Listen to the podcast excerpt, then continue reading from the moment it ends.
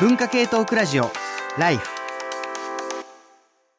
文化系トークラジオライフ。今日は自己管理の今私が数値化する中でというテーマで赤坂 TBS ラジオの第6スタジオから朝の4時まで生放送ということなんですけれどももう2時半を回りましてですね1時間半半分をもう経過しているという感じなんですけれども先ほど、えー上里さんにもいろいろ話聞いてねその自分と信頼データと信頼の話っていうのもいろいろお話いただいてなかなか面白いなというところなんですけれどもじゃあメールを読ませてください、えーさっき1回読まれている方もう一回もう一回ですね。阿波野芽衣さん阿波野芽衣さんですね、えー宮城県仙台市男男性30歳管理栄養士です。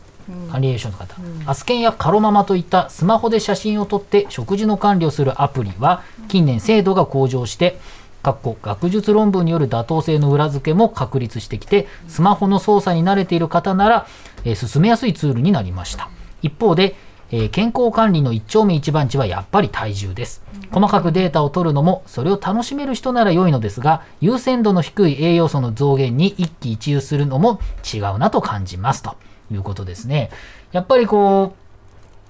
なんでしょうね、このアスケンっていうのは非常に有名ですけれども、まあ、こういったあのダイエットに関してはいろんな人、まあ、結構いろんなメールもいただいてるんですけれども、まあ、この辺りで結構気になるっていう人も結構多いのかなと思う一方でですね、えーもう一つあのこうヘルスケア系の話でちょっとなかなかすごいあのメールをいただいてるのこれも読ませてください。中年コアラさん、えー塚越さんパーソナリティ皆さんこんばんはこんばんはこんばんはライフリスナー歴約13年で今晩初めてメールさせていただきます。ありがとうございます。私はダイエット目的で利用する某自己管理アプリの企画に携わる、いわゆる中の人でした。ということで、中の人から来ました。ありがとうございます。えー業務上で様々なデータを分析したのですが、その中でも特に面白かったのが、自己管理アプリを使うとダイエットの成功率は上がるのかという分析です。その結果は、アプリユーザーのダイエット成功率は一般的なダイエットの成功率とほとんど変わらないというものでした。なんとなんとですよね、ダイエットを諦めてしまう人は結局アプリで自己管理をすることもやめてしまうのです。痛い胸が痛い自分に都合の悪いデータに向き合うことはなかなかできないものなのですねと。こんな元も子もない分析結果がある一方で、アプリの利用者の方からは、このアプリがあったおかげでダイエットに成功しましたというありがたい声も多々いただいておりました。それらの人曰く、体重やカロリー消費などの数値を見える化したり、アプリのキャラクターからよく頑張ったねと褒めてもらうことがモチベーションアップにつながったということでした。キャラクターは と。はい。個人的にもこのような自己管理アプリは目標達成の一段階、あ一つの手段として取り入れ、良い結果が出た時にちょっとテンション上がって嬉しくなるくらいの付き合い方が良いのかなと考えていますという感じですね。あ追伸10年以上前はよくイベントにも参加させていただいたヘビーリスナーでした。最近はなかなかイベントには参加できませんが、ライフが長く続いて昔と変わらず楽しめることとても嬉しく思いますということで、いえいえありがとうございますね。あの、13年ぐらい聞いていただいて、初めてメールいただいたということで、なかなか衝撃的なお話をちょっともらっちゃいましたけれども、あれ、これあの、あれじゃないですか、ポテトさんからすると、よかったってことですかね。やっぱ自己管自己管理しすぎるの良くないなっていうこの私のななんとなくのあれが裏付けられたという。ということもできるし、あの、その、なんていうの、ダイエットをやめてしまう人はアプリで自己管理もやめてしまうということなんで、そまあそこの相関もあのかなり強いのかなという気もしながらですね、まあこういう話もあるという話ですけれども、まあでも倉本さんもあまりこういうの使いたくないタイプでしょ？ですよね。使いたくないっていうより多分使ったら使ったでゲーマー気質ではあるからまあそのさっきみたいに気にしすぎちゃってでかつてはその体重測ってそのご学生の時なんかは一喜一憂しすぎちゃってストレスで爆太りってこととかもあったしであとまあな考えてみたんですけど私多分その数値がはい。何かに紐づいてないと想像できないっていうかどういうこう例えば私リングフィットが結構続いたんですよ。えー。あ、Wii、Wii でやるやつでしたそうそうそうそうそう。そうリングフィットスイッはチでやるやつスイッチ。うん。スイッチスイッチでつ続いてでなんでかなと思ったらあれって別にその自分の腹筋が上がってきましたよって別に数値されるわけじゃなくって、うん。まあアドベンチャーだからどんどんどんどんなんかその敵がさ 改心していくとかさ。倒れてったり。だからそのなんか達成感が数字だけじゃなくってそれがなんか一応もうストーリーに紐づいてるから、まあ、やったんだろうなっていうところはある。なんか私今実は保護猫をお迎えして、自分にとっての管理アプリは猫なんですよ。えっと？はい猫を管理、ね猫をお世話するっていうことがなんか自分のあれにもつながってるっていうそうそう感じですか？だだ前だったら1日3回食事するとか絶対無理だったんだけど、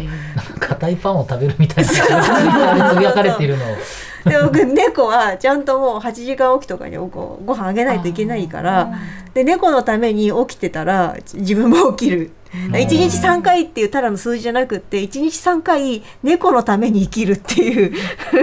そうそうそうそう。猫のために生きる、見事に起きる初心生きるみたいな。うん。それでようやく自分が管理ができるようになったやっぱそれ結構、まあ、子育てとかもそうだと思うんですけど、やっぱり人のためにっていうのが、うん。巡り巡って自分に関わってくるっていうのはすごく大きい、あそうの話ですね。だと思本当にうんですよね。やっぱりその何かのためにってなった時に、うん。まあ、なんだかんだ動いていくっていうことは、そのデータでも結構こうつながりでね、まあ、さっきあの、アップルのヘルスケアもうん。自分の自己管理なんだけれども、このデータが巡り巡って誰かの役には立ってるっていうことがあって、うんうん。まあ、そういうつながりっていうふうに考えてみると悪くはないかなと思いますが工藤さんすごくうなずいてらっしゃいますけれども。いやそうなんですよね。その自分のためにもなるしでも人のための方がなんか頑張れる時とかもあるんですよね。だからその今回のテーマである自己管理ってちょっとアンビバレントなところがあるなと思っていて、じ自分のためにやるっていうニュアンスがどうしても入ってきちゃうんですけど、うん。誰かのためにとか、まあ、あるいは仕事のためチームのために自己管理してるっていう人の方が多くてそれだったら自己管理やれる。私はどっちかというとそのそのタイプで自分のためだとあんまり頑張れないんですけど、仕事とか人に迷惑かけたくないとかだとある程度なんとかなるっていうところもあるなーって思いました。そうですね。あの確かそうだな。えっとポテトさんが、あの打ち合わせの時に、ソバーキュリアスの話に結構興味があるって話をされてたと思うんですけれども、まあ、ソバーキュリアスっていうかあんまりあのす摂取、うん。あんまりお酒を飲まないとかっていうのは、まあ、他人のためもありますけど結構ね自分の健康でかなり、あのそこがメインでやる人が多いと思うんですけれども、ソバーキュリアスとかっていうのはこれはどっちかというと自分のためにやってる人が多いっていう感じなんですかね？そうですね。なんかあそうか。お酒のメールありましたよね。うんうんうんうんお酒をねあのやっぱり皆さん気になってるんじゃないのかなとちょっと思いますけれども、読みますね。えっ、と郊外鉱山さんでいいんですかね。40代女性、えーライフクルーの皆様ごきげんよう。ごきげんよう。かごきげんよう。管理するというのが致命的にできません。自分の数値を記録するということも全く興味がありません見た映画アニメドラマを iPhone のメモに記録するくらいです。これは数値ではないですね。管理できなさすぎてアル中一歩手前です。どうせ飲むんだからとまとめて箱買いしていた缶ビールはあれば飲む状態で1日に6本開けてしまうので4日で1箱なくなる計算です。コロナ禍で在宅勤務になり17時就業即回線をしていたらなかなかよろしくない状態になってきたので、まとめ買いをやめて飲みたい時に3本くらいまで都度買いに行くというのを実践しています。なんとか本物のアル中にならないでいます。これが私のい今やっているギリギリの管理です。我な我ながら意識低いと。私とは逆にライフクルーライフリスナーの皆様におかれましては意識高い管理のあれこれをされていると思います。今回の放送も楽しみにしています、うん。といやいやもうでも都度買いは結構大事ですからね、大事。うん。あの放送中にも言いましたっけ？なんか僕はあの家にお酒とかお菓子は置いていないと、割高でもコンビニで買うっていう都度買い精神で生きてますけれども、あのすみませんあのソバーキュリアスってどういう感じのものですか？私ちょっと自分事なんですけどあの最近ちょっと膀胱炎になってしまってそれをきっかけに大好きなお酒が飲めなくなってしまったんですよね、でじゃあちょっとこれはなんかちょっと禁酒せざるを得ないからちょっと禁酒についていろいろ調べてみようと思って「えっとソバーキュリアス」っていう本がですねちょっと著者名忘れちゃったますよね。今うん何個か出てるますよね、うん。でなんか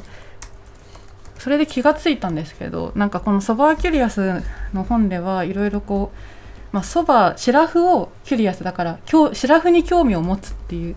だからこうなんですかね禁酒のための禁酒じゃなくてシラフの状態の私どうなんだろうってあくまで興味を持つあり方ですよっていう感じでちょっと自己管理とまたちょっと違う、うん。なんかちょっとずらした感じのなんかあの発想だなって私は思っていてでもなんかそこで思ったのがなんかまあこうお酒を飲まなくなったんだけどなんかこの人この書いてる著者の人はあのなんかニューエイジ系のうんなんかサイトとかで執筆してる記者で、はい。結構なんかまあい言ってみればスピっているというかスピってあのすごい星星回りなんか星なんなんなんてホロスコープで、なんか私の運命をなんかいや見つけましたみたいなこと結構普通に書いてあるんですよ。でなんかあなんかお酒に酔わないとなんかこういうのに酔わなきゃいけないのかっていうのは結構素朴な 読んだ感想。いやももちろんいろんないっぱい書いてて、なんか結構ちょっとずれちゃいましたけどあのだからソバキュラスってななんていうのかな。あの禁酒するとか摂取するっていうよりかは、うん飲まない状態を楽しむっていうふうに意識を変えてみたら、もうちょっと違う人生だからつまりお酒が飲めないとか飲まないというよりかは、うんちょっと意識を変えて、んえーなんていうのお酒との付き合いを変えて人生をもう少しまあこう言っておけば楽しくするみたいなことなんですかね。なんか日本でいうと当事者研究っぽいなっていうかうん。なんか当事者研究ってディスカバリーよりあじゃあリカバリーよりディスカバリーみたいな標語があってなんか治るんじゃなくて自分を発見することでなんか結局治っていくようんうんうん。ねみたいななんかあり方があるんですよ。なんかちょっとそれと似ているようなだからなん治すことを目的じゃない。なんていうかこう今まで話してきたのは割と本当ガチの数値で数値がいいか悪いかっていう話だったんだけれども、そのお酒を飲む飲まないっていう数値のちょっと外に、えっと、枠外に自らを設定してみるっていうような風に読めるとも思ったんですけれどもただその著者の人に関して見るとどちらかというとまた別の尺度、えー数値によく、うん。数値とよくわからないようなスピリチュアルなものにうん。割と接していくこともある人がいるという感じですね。全体、ソバキュラス全体ってわけではなくて、そういう人もいるというところが、ちょっと、なんだか、なんなんとも言えない気持ちになるという感じですかね。もなんかさっき上立さんもおっしゃってましたけどやっぱ楽しむ分にはいいなっていうのはなんか私も思っててなんか自分の自己管理する時もあるんですけどそういう時になんか私は趣味としての勤勉みたいな言い方をしてて、うん。規範じゃなくてあくまで趣味として禁酒をやってる禁酒というか飲んでないのをやっているとかなんか徳をエクセルとかスプレッドシートにつけるとかなんかあくまで趣味。これを規範にしちゃいけないみたいなちょっと自分の中の取り決めはありますね。うん。うん。あの、なんかこう、さっきあの上里さんが話していた中で、うんうん。信頼するっていうか、その自己信頼、自分が強く信頼できている場合には、そんなに数値にあまりこだわらないということがあったりするって話しましたよね。僕なんかあのサプリめっちゃ飲むんですけど、朝から晩までめちゃくちゃサプリ飲むんですけど、これも半信半疑なんですよ。うんあの本気で信じてないんですね。あのある程度飲むし、なんとなく聞いた気もするけど、聞いてないかもしれないけど、うんまあこれは楽しみはいいじゃんぐらいでやってるんです。逆に言うと、飲まなきゃってなると、多分辛いなっていうのは分かってるし、そこまで信じてないんですよ。でも、あの、半信半疑でやってるっていうところがあって、で、その、なんかね、今回の話、あの、いろいろなその数値の話をした中で、打ち合わせでも出てたのは、数値をすごく大事にする、でも数値に奴隷化にされちゃう、じゃあ数値の外ってなんだろうって考えたときに、一つは、その数値を決定しているアルゴリズムを作る、こう設計者の問題があるって、うんさっきその話になってましたよね。もう一つは、その数値が信頼できないとか、うんその自分に対して、その、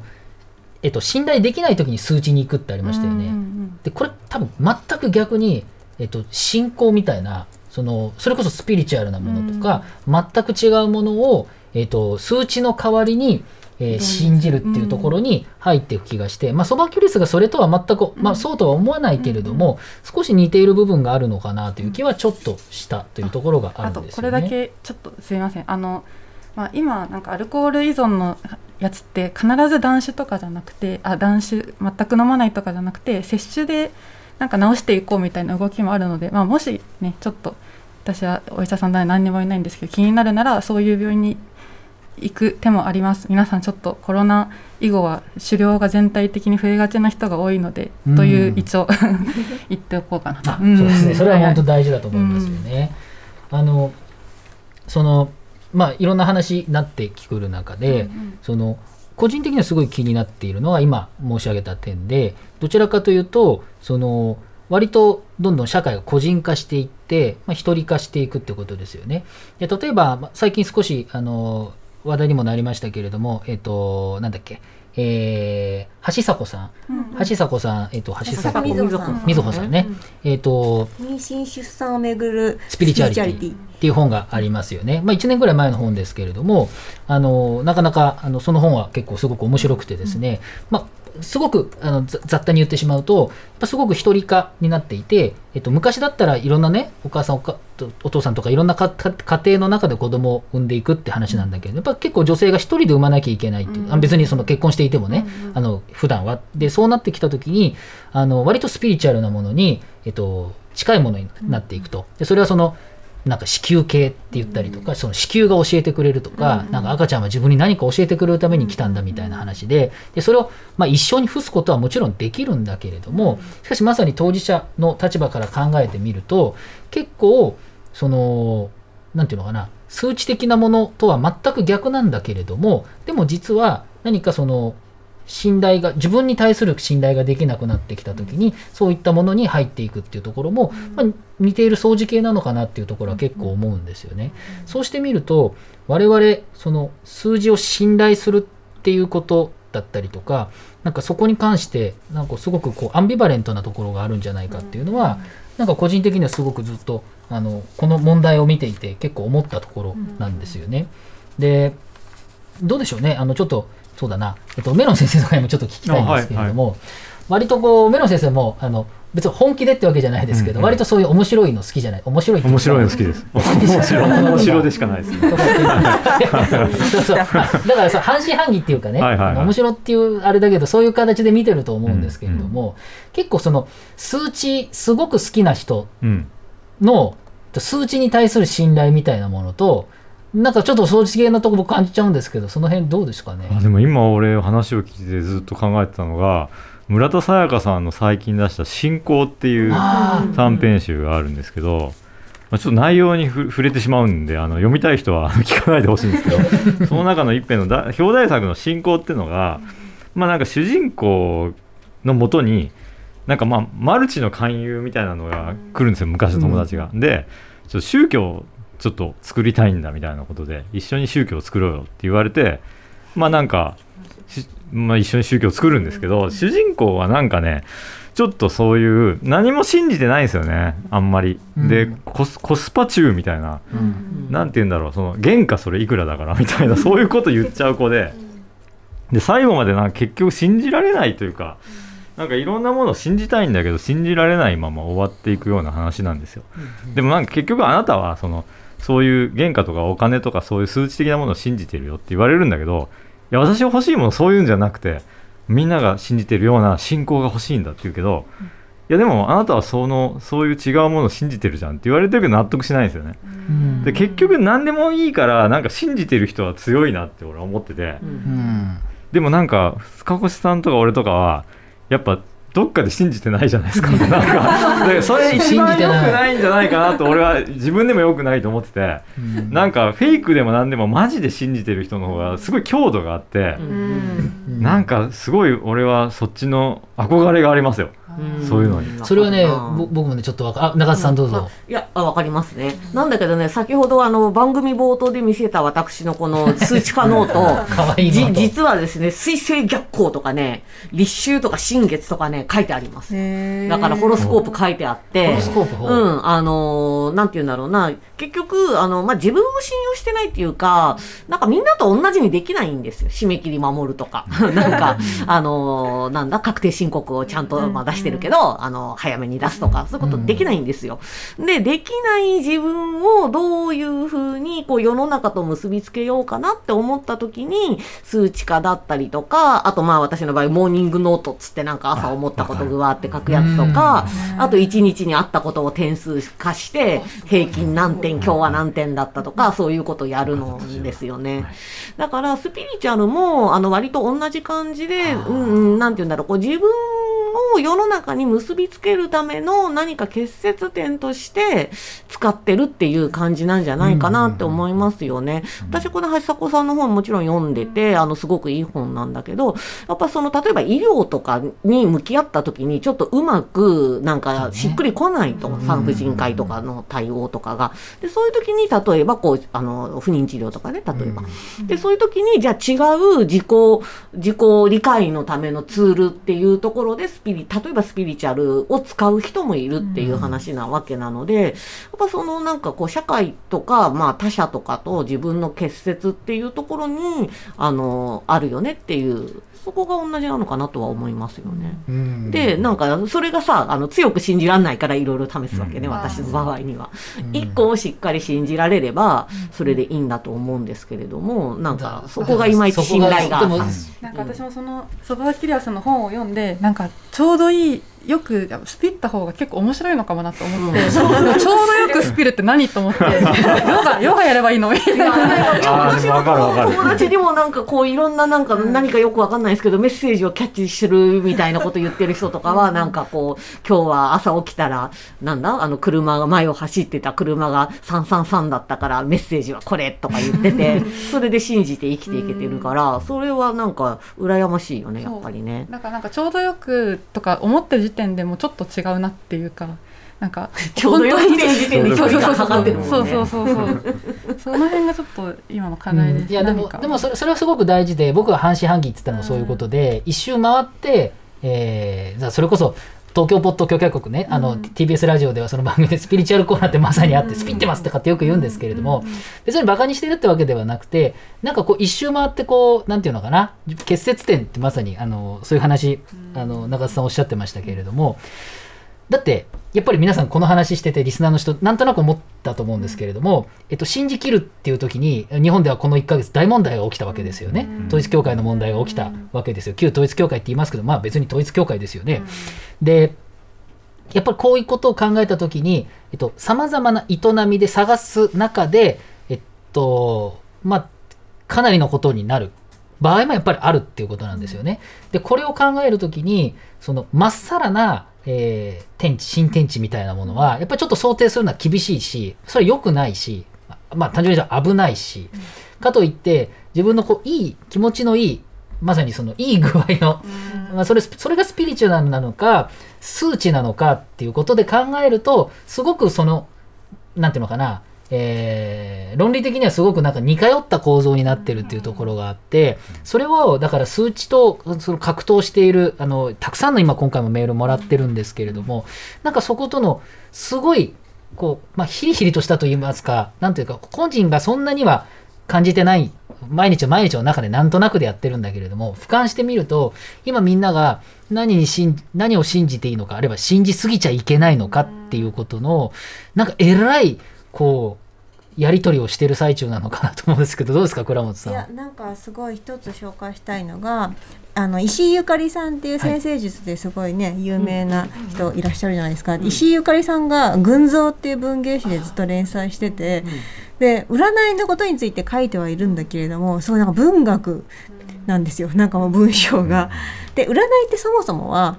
統計学そうですよね。そうですよね。手相なんかも特にそうだったけれども、あと画数なんかもそうだけれども、だけど統計学なんだけど、その統計とそのなんか世の中のその結節点って話にもつながってくるんだけれども、そこについて何か意味とか因果とか見出そうと思ったら、そういう文学的な思考になるんだろうなと思って、なんか今すごいツイッター上で結構話題になったのが、小川聡さんの君のクイズっていう作品が小説トリッパーっていう雑誌に掲載されて、10月7 7日に発売されるんですけれどもこれクイズ競技クイズの話なんですよ。はい、今今あの倉本さんが手に持ってるのはプルーフなんですけど。プルーフ。そうそう。まだあの商品版じゃないってやつ、ね、そうそうそう。で競技クイズの世界について書いてあってで、競技クイズもそれこそ早押しでこれはもう過去に何回このこの場面で出題されたとかっていうのはもう本当統計学なんだけれどもでもそのあの問題っつって問題って言った瞬間に何文字か言われるわけですよね。でその何文字かでその統計を絞っていくわけです脳内でみんな。競技数クイズの回答者の人たちって。でその時にそのたった3文字か2文字ぐらいの言葉の中から自分の思い出とかその経験とかをどんどんどんどんその自分自身の経験を網みたいにしてなんかその世界をこうさらっていくような描写が出てきてすごいいい言葉があって僕は当たり前の前提に気がつく。クイズに正解できた時は正解することができた理由がある。何かの経験があってその経験のおかげで答えを口にすることができる。経験がなければ正解できない。当たり前だ。クイズに答えている時自分という金網を使って世界をすくい上げているような気分になることがある、僕たちが生きるということは金網を大きく目を細かくしていくことだ言っていて、あすごい。でそこでその世界の豊かさに気が付くようになるんだよってことを言っていて、いい言葉だと思う これって結構その話につながることなのかなと思って。そうね。でも分かります。俺、子供とだからなんか旅行してて畳屋に行くと、くまモンのマークがついてるんですよ、うん、俺意味分かんなくて子供が「あなるほど」って言ったんですよ。でどういうこと？で「なるほど」ってなんだよって言ったら「いやなんかいぐさの生産量は熊本が一番多いからくまモンがついてんだよって言われて 世界を見る解像度が違う マジで。そういうのは多いんですよ結構子供の見方。がすげえ詳しいんですよ。俺より細かいみたいな。そう。まあそういうことですよねそうですよ。あの、そう、そうですよって言っちゃいましたけれども。いや、それも、その話、すごくいい話ですよね。いい話、あの、なんかね、あの、今、まさにこのスピリチュアルな話、まあ、ちょっと僕、ちょっと思ってることがずっとあって、なので、ちょっと唐突にちょっと出しちゃったところもあるんだけれども。あの。なんか数字的なものを信じたり信じないっていうことで、まあ、今回やっぱり信じる信じないみたいなのもやっぱ少しあの元々のねあのテーマでやろうかみたいな話もあってやっぱどうしてもそういうことを考えていてやっぱ我々今すごくいろんなことを挑戦してる最中なのかなっていうのはすごく感じたりしているというところなんですけれども、えー、一曲挟んで、えー、ポテトさんにちょっと選んでいただきたいんですけれども、これなんか自慢な自慢で恐縮なんですけど ちょっと最近自己管理の成功休みを取って北海道に行きましたと、うんはい、で、うん、競馬競馬や競馬やって万栄競馬っていうところに行って競馬をやってやっぱこう数値とか見ずに馬の様子で当てました。2500 円勝ちました。全部吸ったけど。でもそういう北海道にぴったりの曲です。えっ、ー、とノイユーヒでローリン。文化系トークラジオライフスカルプ D プレゼンツ川島明の寝言。毎週ゲストの芸人とたっぷりトークをしたりいろんな企画をやります。そらしど本坊と向井の近況を戦わせるコーナーもあります。向井意気込みをどうぞ。負けないぞ！放送から半年間はポッドキャストでも配信中。ぜひ聞いてください、うん